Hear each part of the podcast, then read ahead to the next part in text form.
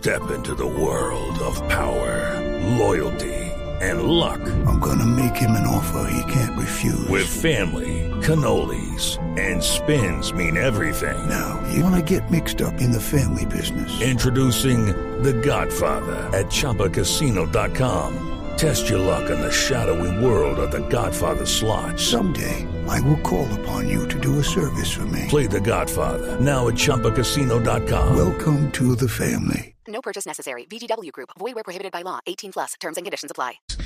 Eh, hay una negociación, Valeria, que a usted le está llamando mucho la atención por lo que representa para el futuro del país vecino, para Venezuela. Yo soy de los que cree, a lo mejor a la gente no le interesa mi opinión, pero yo soy de los que cree que este, este nuevo proceso de diálogo o de negociación entre el gobierno de Venezuela y la oposición no nos va a llevar a nada, sobre todo a los venezolanos. Usted piensa lo contrario, ¿no? Pues yo pienso que ya, ya está llegando algunos acuerdos que por lo menos son importantes, Gonzalo. Eh, el viernes se re- re- reanudó esta conversación que se está llevando a cabo en México entre el oficialismo y la oposición, que ya de por sí, pues el hecho de que hayan llegado casi junta a la oposición, pues es un tema para celebrar. Eh, ya se llegó a dos acuerdos importantes, se llegaron a estos acuerdos ayer, Gonzalo. El primer acuerdo fue un acuerdo parcial para la protección social del pueblo venezolano, son unos acuerdos humanitarios para es, que la, la oposición en cabeza de Juan Guaidó, que tiene algún, algún control sobre ciertos fondos, etcétera, pueda soltar estos fondos para poder invertir en vacunas y en temas eh, netamente humanitarios que puedan llegar a, aliviar un poco eh, la situación de muchos venezolanos en este momento. El segundo acuerdo fue la ratificación y la defensa en conjunto de la soberanía de Venezuela sobre la Guyana Esequiba. Es una zona eh, pues como de 200 mil kilómetros cuadrados, eh, que es muy rica en recursos y que está en un pleito entre Venezuela y Guyana. Entonces van a trabajar juntos en esos dos frentes. También hay una petición que le quiere hacer eh, el oficialismo a la oposición y es que vayan juntos al Fondo Monetario Internacional a pedir también un préstamo para aliviar a, como ya le contaba, a, a la población venezolana eh, en temas sociales, humanitarios, etcétera. Entonces yo creo que están encaminados hacia llegar por lo menos a alguna clase de acuerdos que esto vaya a tumbar al régimen, que vaya a cambiar la dictadura, que vaya a hacer que las eh, próximas elecciones sean más transparentes, pues no sé, pero que pueda llegar de pronto a solucionarle la vida a algunos venezolanos en este momento en Venezuela, pues ojalá, ojalá. Y lo cierto es que un acuerdo así no se había dado. Esto es lo más avanzado que ha llegado la oposición y el oficialismo. O usted me dirá en algún otro espacio, otra negociación que haya por lo menos llegado a tener acuerdos tan rápido. Pues vamos a preguntarle a nuestra invitada, Colette Capriles. Es tal vez una de las analistas eh, políticas más importantes que hay en Venezuela. Doctora Capriles, gracias por acompañarnos hasta ahora en Blue Radio. Hola, gracias. Eh, me parece muy bien lo que dice Valeria. Voy, voy por ahí.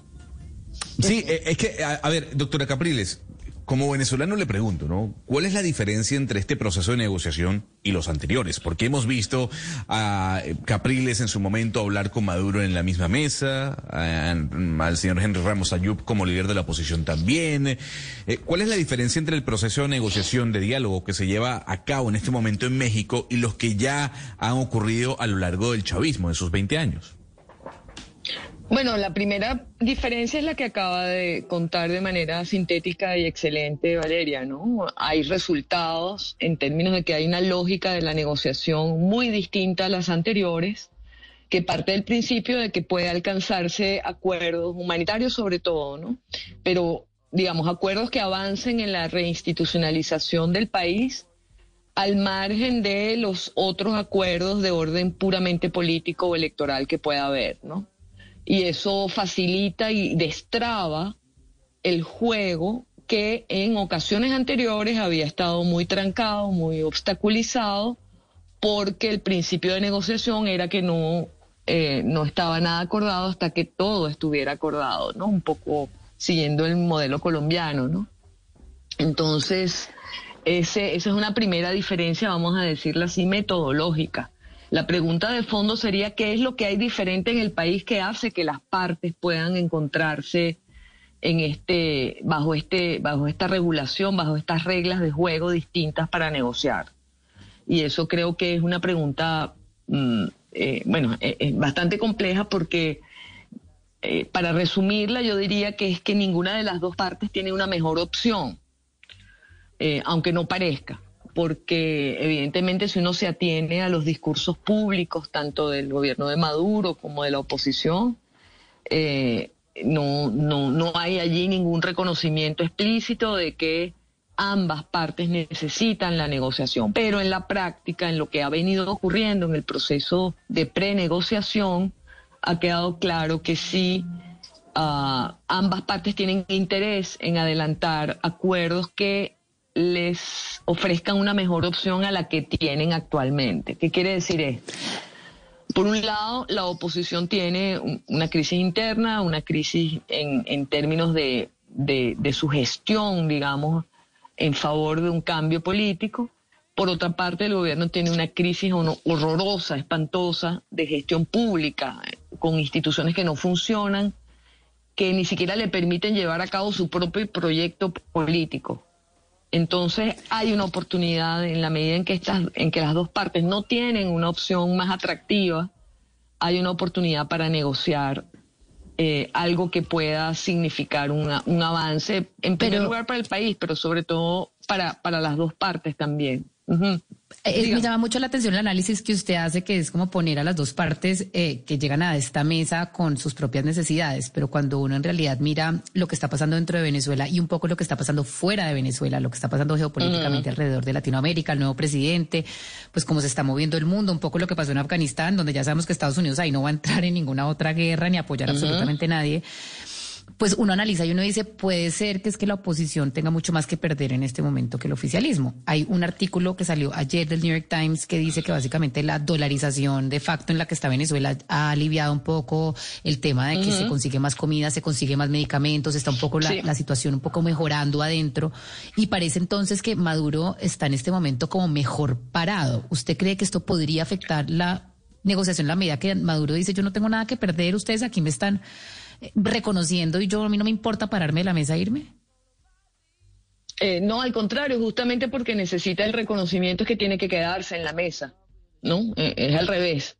Es decir, Ciertamente, vamos, vamos a por partes al asunto. Hay, tres temas que tocaste. En primer lugar, el tema de la comunidad internacional, que es el otro factor que ha cambiado y que es muy distinto a, a, la configuración que tenía la comunidad internacional en la última experiencia de, de, la negociación en Barbados en 2019 y a, configuraciones anteriores también.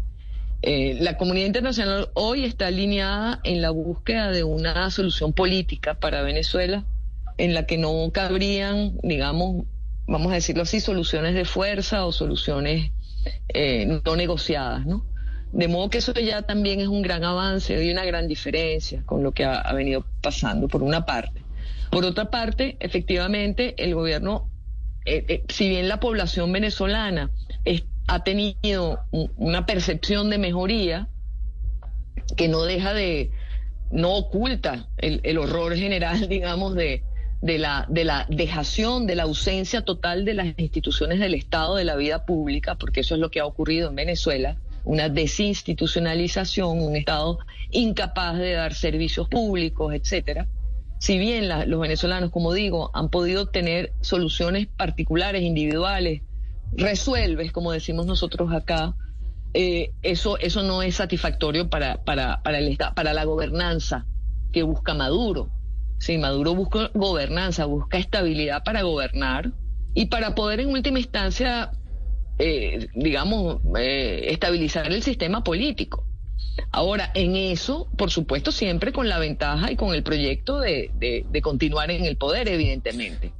Eh, pero ahí aparece una oportunidad en la medida en que las instituciones se recuperan, aparece la oportunidad de luchar en el ámbito electoral por eh, por conquistar el poder para la oposición. Pero, es que, señora Capriles, de, lo que usted está hablando, porque es que yo creo que también hay gente que puede estar un poco no tan optimista con lo que usted nos cuenta, porque uno lee los puntos de negociación y digamos que son cosas que le pueden convenir transitoriamente a los ciudadanos, muchas otras le conviene al gobierno de cara a la comunidad internacional, pero el gobierno realmente comprometerse con eh, dejar de cooptar todas las instituciones, uno no lo ve. Entonces, no sé si usted pueda, si usted pueda, y la pregunta concreta es, no sé si usted pueda tener temor que al final de esta negociación lo que termina haciendo el gobierno o el chavismo es capturando, mordiendo un sector de la oposición, lo incluyen dentro del sistema incluidos dentro de la burocracia y debilita a la oposición para cambios reales de verdad. No, no, para nada, no, no, eso, eso es una interpretación bizarra de, esto, porque fíjense, el, punto es, es lo siguiente, la crisis humanitaria del país es tan tremenda que afecta, eh, los afecta a ustedes en Colombia, lo afecta a todo el continente y es inhumana.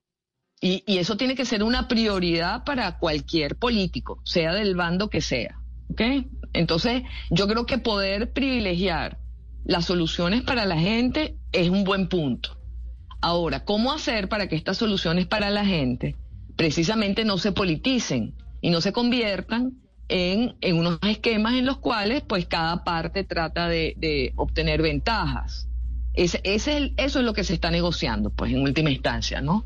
Es decir, cómo, cómo construir un espacio en donde el, la diatriba política pueda ser eh, digamos, discutida, la negociación política pueda ser discutida en términos de unas reglas del juego para la política en Venezuela, ¿verdad? Reglas del juego. Nosotros aquí no estamos hablando de sustituir al gobierno, de que se vaya Maduro, eso no está planteado en esta negociación. En esta negociación están planteadas crear, está planteado crear una serie de reglas del juego donde se respete la Constitución y se recuperen mm. las instituciones para que cumplan su función. Si las instituciones y la Constitución cumplen su función, estaremos en un panorama en el cual podríamos competir libremente ambas partes, oposición y gobierno, por el poder en unas elecciones libres. Ese es el esquema en el que está planteado esto. Eh, por supuesto que vamos a tener... Sí, dígame. No, pero sí, eh, ese es el punto. Elecciones libres, eh, ¿cómo, ¿cómo podrían darse unas elecciones libres en un régimen dictatorial como el de Maduro. Pero es que eso es lo que se está, no le estoy diciendo que eso es lo que se está negociando. ¿Qué punto se están exactamente van a garantizar las elecciones las libres? reglas, exacto, las reglas se están negociando las reglas para que sea posible tener unas elecciones libres.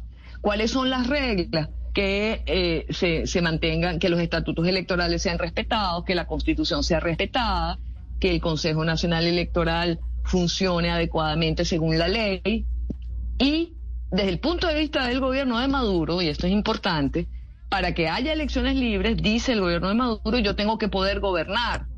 Y, por lo tanto, yo no puedo tener restricciones asociadas a las sanciones externas, porque no me dejan gobernar. Esa es la tesis del gobierno, ojo, no estoy diciendo que sea la verdad, estoy diciendo lo que ellos dicen. Entonces, ¿qué es lo que está planteado aquí?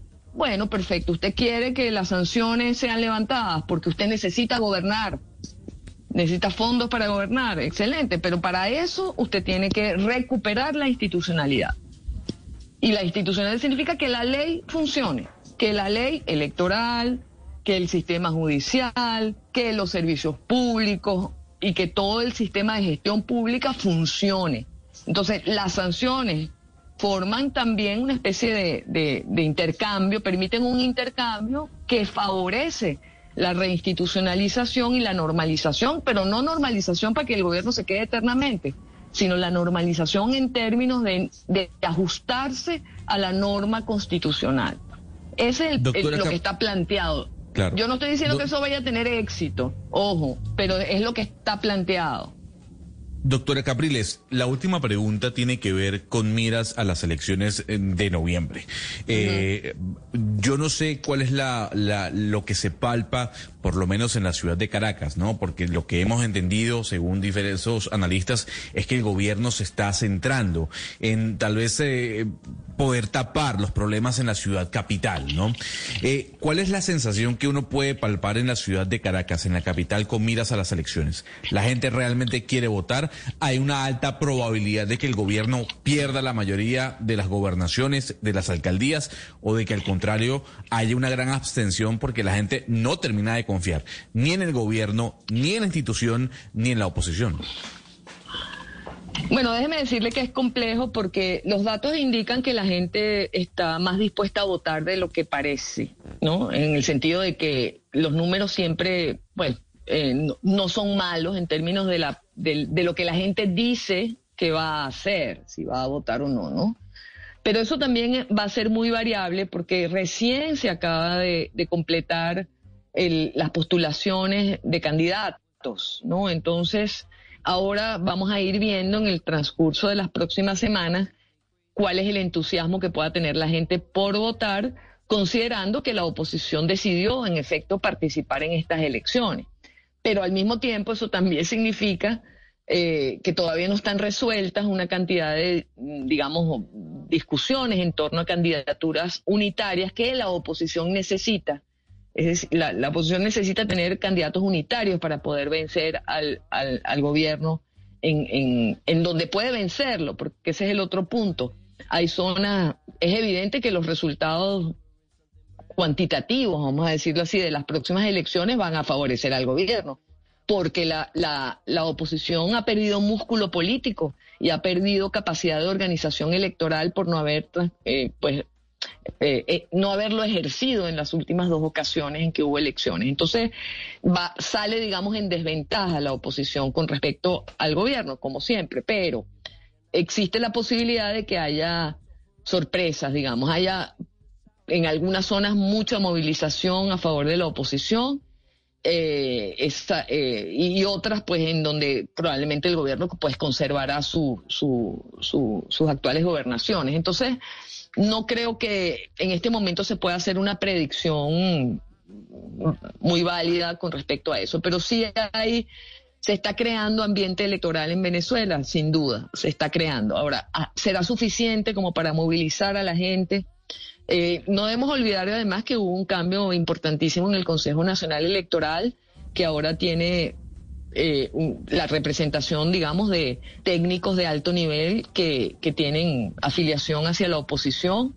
Eso fue producto de una negociación que se hizo y que fue en ese sentido exitosa, ¿no? A pesar de que el Consejo Nacional Electoral todavía está bajo el control del gobierno, o por lo menos del chavismo, pues a pesar de eso han avanzado bastante en recuperar algunas condiciones electorales. Más las que se puedan negociar en México, pues yo creo que vamos a tener unas elecciones que no van a ser, digamos, horrorosas en, en cuanto a condiciones electorales y eso puede entusiasmar a la gente. Yo sí siento que hay muchísima, para la oposición, estas elecciones no son tanto de ganar gobernaciones o alcaldías. Para la oposición estas elecciones son recuperar su capacidad de organización y conexión con su base electoral y sobre todo garantizar una renovación del liderazgo, que es un gran problema que tiene la oposición, ¿no? Que, que no, que no ha podido conseguir la emergencia de nuevos líderes por distintas razones, muchas de ellas asociadas a la persecución del gobierno, pero también asociada a su propia, digamos, eh, situación interna, eh, disensos internos, etcétera. Entonces, hay que verlo así, hay que verlo como una oportunidad más institucional que otra cosa, ¿no? Pero, pero sí, al final el 22 estaremos contando gobernaciones y alcaldías, ¿no? Y, y la verdad es que no, no hay que decir que, que, que esto va a ser algo así como, como una super victoria eh, de, la oposición. Probablemente se pueda recuperar algunas, algunas plazas importantísimas y, adelantarse de ahí en función de, un, de, un, de una preparación para lo que va a venir después, ¿no? Que, serían elecciones presidenciales.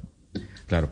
Colette Capriles, una de las analistas políticas más importantes de Venezuela. Hey guys, it is Ryan. I'm not sure if you know this about me, but I'm a bit of a fun fanatic when I can. I like to work, but I like fun too. It's a thing. And now the truth is out there. I can tell you about my favorite place to have fun. Chumba Casino. They have hundreds of social casino style games to choose from with new games released each week. You can play for free anytime, anywhere and each day brings a new chance to collect daily bonuses. So join me in the fun. Sign up now at ChumbaCasino.com. No purchase necessary. BGW. Void were prohibited by law. See terms and conditions. 18 plus.